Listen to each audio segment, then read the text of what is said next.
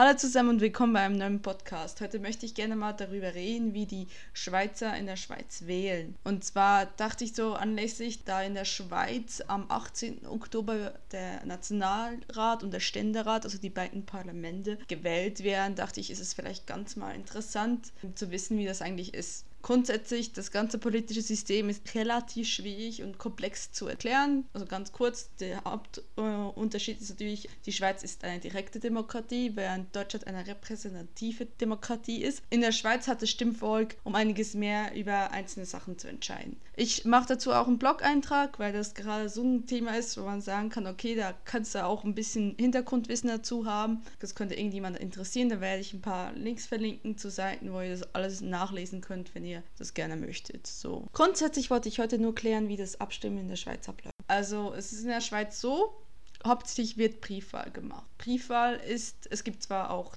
die Möglichkeit, dass du am Wahlsonntag Lokal gehst, in ein Wahllokal gehst. Du kriegst immer die Sachen zugeschickt, also dein Stimmzettel und so kriegst du alles zugeschickt. Da ist auch ein Stimmausweis dabei, den musst du immer unterschreiben. Und den würdest du dann am Wahltag, wenn du dich entscheiden würdest dafür, sagst, okay, ich gehe ins Wahllokal am Wahlsonntag, nimmst du den mit, füllst da vor Ort aus und lässt es dort in der Urne runter. Das ist allerdings nicht so populär. Viel populärer in der Schweiz ist es, über Briefwahl abzustimmen. Das heißt, man kriegt das halt, wie gesagt, zugeschickt. Das hat eine Liste dabei, wo du dann schon Ja oder Nein hinschreiben kannst. Und am Ende wird der Stimmausweis unterschrieben. Ja, das ist sehr wichtig. In, Deu in, Deutschland wird ja nicht unterschrieben, aber in der Schweiz wird unterschrieben. Nicht der Stimmzettel an sich, aber der Stimmausweis. Das heißt, es ist so, das ist nochmal so, weiß ich, was für ein Format, das ist nochmal so ein Zettel, der hat, wo dein Name draufsteht und so, dann musst du unterschreiben. So, dann tust du das in, äh, zurück in gleichen Umschlag und schickst das dann zu deiner Gemeinde. So, bis mindestens, es wird immer sonntags gewählt, das muss irgendwie spätestens bis Donnerstagabend auf der Post sein, sagt man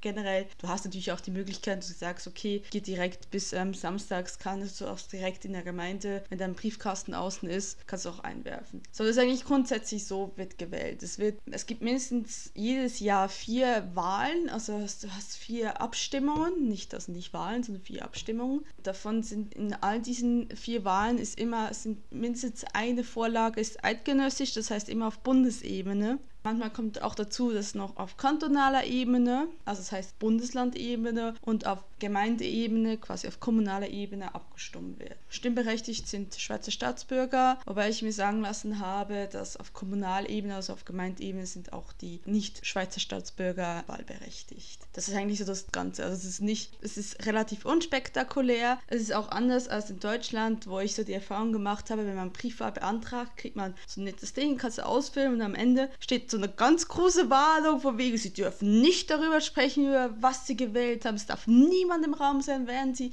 ihr Wahlzettel ausfüllen. Und wehe, wenn sie das nicht tun, dann kommen sie ins Gefängnis, dann kriegen sie eine richtige Buße, bla bla. Sowas gibt es nicht. Also ich, äh, ich war sehr erschrocken und amüsiert, dass ich das erste Mal in Deutschland den Ausländerwahl per Briefwahl gewählt habe und so dachte, oh Gott, das klingt sehr, sehr drastisch. Aber das ist in der Schweiz nicht so der Fall. Also man spricht in der Schweiz auch meist meistens gerade so im Freundes- oder Familienkreis, was man wählt. Natürlich geht man nicht unbedingt auf die Arbeit und fragt, so, und das hast du letzten Sonntag gewählt. Das ist weniger der Fall. Aber das ist nicht so, dass du darüber so ein großes Geheimnis machst, weil es ist halt was relativ Normales.